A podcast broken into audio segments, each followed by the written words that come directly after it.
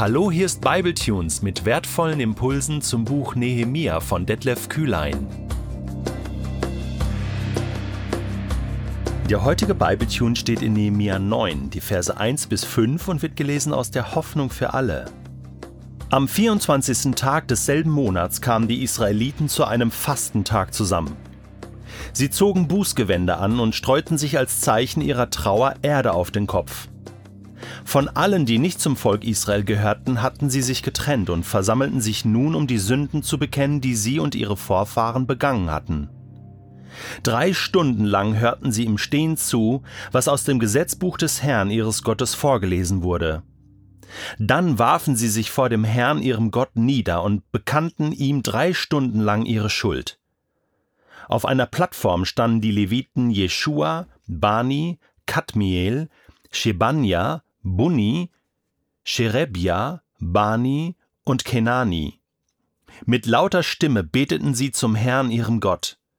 Die Leviten Jeschua, Kadmiel, Bani, Hashabneja, Sherebja, Hodia, Shebanja und Petachia riefen: Steht auf, Preist den Herrn euren Gott bis in alle Ewigkeit, rühmt seinen herrlichen Namen, denn unser Gott ist groß und mächtig, selbst mit unseren Lobliedern können wir ihn nicht beschreiben. Ich kann mich noch ziemlich genau daran erinnern, wie ich vor fast 39 Jahren das allererste Mal einen freikirchlichen Gottesdienst besucht habe. Das war eine Baptistengemeinde in Iserlohn im Sauerland, meinem Heimatort. Ich war damals 14 Jahre alt. Am Samstagabend zuvor bin ich von einer Tischtennisfreizeit zurückgekommen nach Hause und habe meine Eltern vorgefunden, bibellesend. Das war nicht normal in unserer Familie, denn ähm, wir sind komplett entkirchlicht gewesen. Keine Christen haben nicht an Gott geglaubt, in dem Sinn. Jetzt war das aber bei meinen Eltern so, hm, da sind ganz verrückte Dinge passiert in der Zeit, wo ich auf dieser Tischtennisfreizeit war. Und in mir glühte das Verlangen, auch einen Schritt in diesen Glauben an Jesus, in diesen Glauben an Gott zu wagen.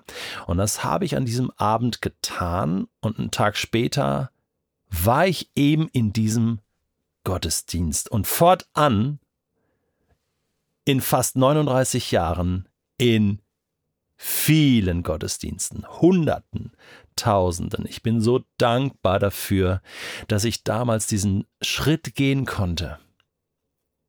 Aber weißt du, das, was mir damals so glühend wichtig war, nämlich das Wort Gottes zu hören und auch regelmäßig Buße zu tun für meine Schuld, mit meinen Fehlern zu Gott zu kommen, zum Beispiel, wenn wir Abendmahl gefeiert haben, das Mahl des Herrn, das, was Jesus eingesetzt hat in der letzten Nacht, bevor er dann gekreuzigt wurde, gestorben ist am Kreuz.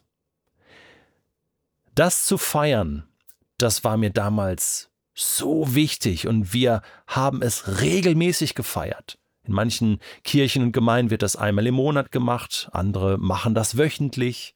Von den ersten Jesusgläubigen in der Apostelgeschichte lesen wir, dass sie das tagtäglich hin und her in den Häusern gefeiert haben. Abendmahl, das Mahl des Herrn, Gebet, Schuld bekennen. Sie haben das Wort Gottes studiert, täglich hin und her in den Häusern. Warum erzähle ich das? Weil mich das hier beeindruckt. Nehemia Kapitel 9. Drei Stunden lang hörten sie im Stehen zu, was aus der Torah ihres Gottes vorgelesen wurde. Und dann, und ich finde, das ist ja schon beeindruckend, aber was dann passiert, das ist für mich fast unglaublich. Dann warfen sie sich vor dem Herrn, ihrem Gott, nieder und bekannten ihm drei Stunden lang ihre Schuld. Drei Stunden Schuldbekenntnis das ist sehr lang. Also ich finde drei Stunden Bibellesen schon überaus lang. Ich weiß nicht, wann ich das zuletzt getan habe. Es gab mal Zeiten in meinem Leben, da habe ich auch mal wirklich lang in der Bibel gelesen. Aber drei Stunden lang auf seinem Angesicht zu liegen und Gott Schuld zu bekennen, kann ich mich nicht dran erinnern, ganz ehrlich. Und hier tut das ein ganzes Volk. Ja, ich erinnere mich zurück an die Zeiten, wo ich voller Leidenschaft das Wort Gottes gelesen habe und voller Leidenschaft auch gebetet habe. Und immer wieder gibt es diese Zeiten in meinem Leben.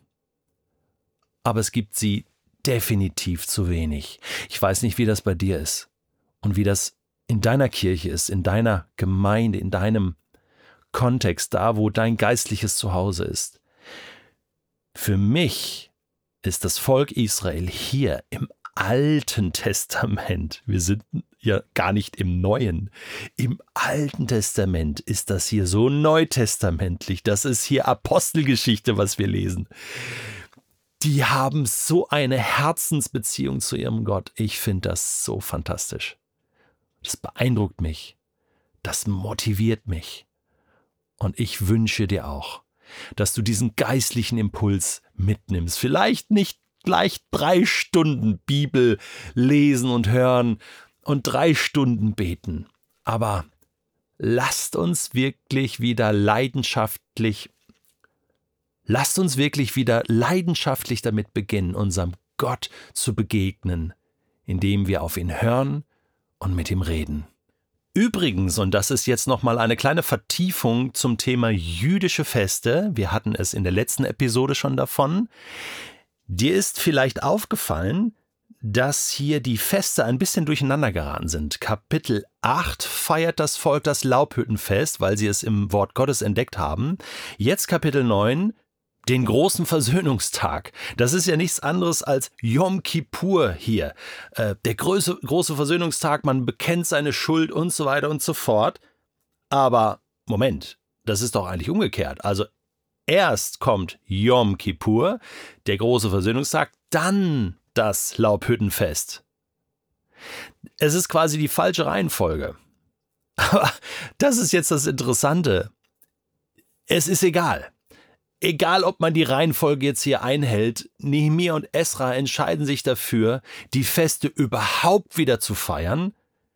Und die Reihenfolge ist dabei zweitrangig, könnte man sagen. Natürlich ist sie auch wichtig und, und man hat es vorher auch eingehalten und später dann auch wieder. Es kommt dann alles wieder in Ordnung. Aber ich finde das so faszinierend, dass der Hauptfokus hier darauf liegt, dass man überhaupt die Feste wieder feiert. Es ist so, als wenn man jetzt Weihnachten vor Ostern feiert und, und Pfingsten vor Himmelfahrt. Ja, es ist natürlich ein heilloses Durcheinander. Äh, chronologisches Chaos, heilsgeschichtliches Durcheinander, aber egal. Hauptsache, man feiert die Feste und zwar mit Leidenschaft, oder?